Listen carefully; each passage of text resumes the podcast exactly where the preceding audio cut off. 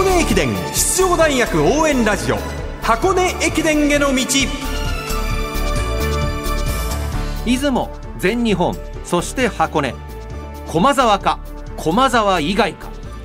とてつもなくレベルアップを続けてきた学生三大駅伝全てを実況中継する文化放送ではこの箱根駅伝への道でクライマックスの箱根駅伝に向けて奮闘するチームを応援紹介しています。文化放送斉藤和美です。そしてこんばんは。箱根駅伝の道ナビゲーターの柏原隆二です。よろしくお願いいたします。よろしくお願いします。昨日に引き続きまして大東文化大学の特集です。今夜日本人エースの2人大野遥人選手4年生と久保田徹選手3年生が登場します。2人とも今シーズンは 5000m、1万 m ハーフで自己ベストを更新していて波に乗っている2人です、はい、大東文化大学の目標イコールシード権獲得はこの2人の活躍にかかっていると言ってもいいかもしれませんね。だからこそエースというふうに言われるわけですからね。いやーその分プレッシャーは半端ないと思いますよ。やっぱりそうなんですか。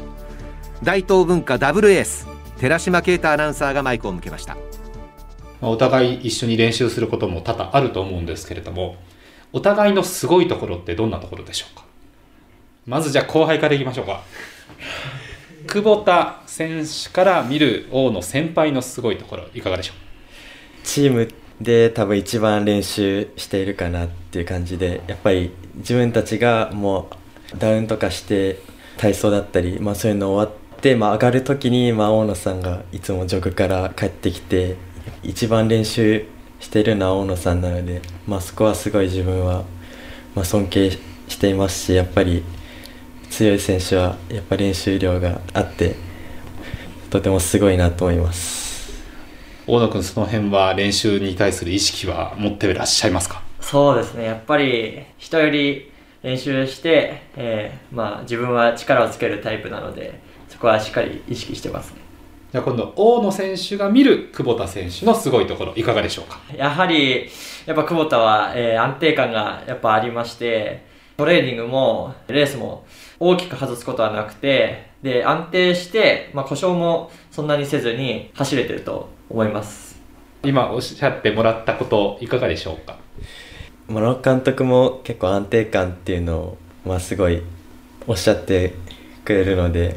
まあ、そこはまあ意識してやってるので自分がやっぱ崩れてしまうと、まあ、チームも多分崩れてしまうので毎回走ってる時に意識しながら走っています。まあ、大東文化大学にとってはこの1年間っていうのは真名子新監督になっての1年っていうことでもありましたけれどもこの辺り真名子監督の存在っていうのはまず大野君いかがでしょうか？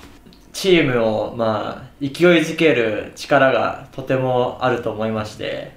例えばそのトレーニングでもここを外したらメンバーから外れたりするっていうのを緊張感を常に選手に与えてそれでここは外せないという、まあ、意識を、えー芽生えさせることで、まあ、チーム一体となって、まあ、全体でトレーニングができて、まあ、そこが、えーチームの底上げにつながってるのかなと思います。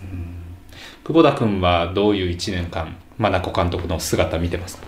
まあ、就任する前は、まあ、練習も、まあ、そういう私生活も、まあ、すごい厳しいみたいな、まあ、すごい怖い感じなイメージだったんですけど、まあ、いざ、まあ、丸尾監督が就任して、まあ、練習は厳しいですけど、まあまあ、行事事だったり、まあ、そういうみんなで楽しむところは、まあ、すごい学生と、まあ、一緒に楽しみながら、まあ、すごい接してくれるので、まあ、そこは、まあ、野監督が来て、まあ、チームの雰囲気もすごい変わったかなと思います。すごいじゃあオンオフの切り替えをしっかりされる方ですかね。そうですね。やっぱり、まあ、メリハリがあって、まあ、自分はとても合っているかなと思います、大東文化大学のダブルエース4年大野遥人選手3年久保田徹選手でしたまあ、2人ともやはりリスペクトをしているお互いがお互いをリスペクトしてるっていうのはすごい大事ですしお前がああだからだこうだからっていうチームはやっぱ強くなんないので、い、い関係性だな先輩後輩としてっていうのと真名子監督がやはり先陣を切ってメリハリってこういうもんだっていうのをしっかり体現してるから選手たちも分かりやすいんですよ。あのよく言葉でメリハリをつけなさいとかし練習と私生活でメリハリをつけろつけろって言うんですけどつけ方って学生やっぱ分かんなくて大所帯で生活をするので60人規模の。流されてっちゃうんですよね。そうなった時に何が正解か分かんないので真名子監督がまず先陣を切って正解を見せに行くっていう姿が面白いですね。そうですね、うんなんかいろいろ話していてこの前もあとその後のいろいろな噂も聞いていると、はい、ふざけるの本当大好きだそうですからね。そうですね。雑誌もね写真加工したりとか。ね。そのくらいやっぱりこうメリハリというかだからそれがうまいですね真名子監督ね。はい、それが名監督の条件の一つではないかなと思うんですけれども、大東文化大学特集は真名子清新監督の声で締めくくります。かつては走り慣れた箱根ですが母校を率いるという意味では初めての箱根駅伝。どんなレースプランを持っているんでしょうか？うちはその飛び抜けた選手がいないので、どの区間で派手な走りとかもできないので、10区間すべてを平均的にたすきをつないで、まあ、目標達成できればいいかなと思ってます。現状区間配置はもうしっかりできてらっしゃいますか？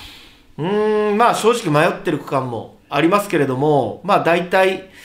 決まりつつあるかなというところですね。まず往路序盤どういった形で進めていきたいですか？まあ、駅伝は前半勝負だと思ってますので、えーやはり、えー往路で、シード圏内はもちろんなんですけれども、より上位の順位で往路を終えて、袋につなげたいなと思ってます。ワンジル選手はよくじゃないかみたいなのもありましたけども この辺も含めてこう留学生の使い方っていうのは非常に、えー他大学も気にするところだと思うんですがいかがですかね？そうですね、まだ彼をどこに使うかは、えー確定はしてないですけれども、ただ彼の力が一番発揮できる区間を、えー選んで、えー出走させたいなと思ってます。全日本では1区使いましたけれども、はいこの辺はどういった意味を持っての1区だったんですか？久しぶりのお駅伝が全日本でしたので、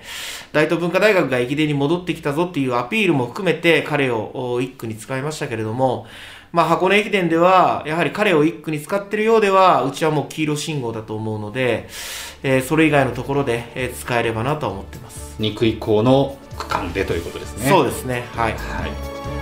大東文化大学真名子清監督でした。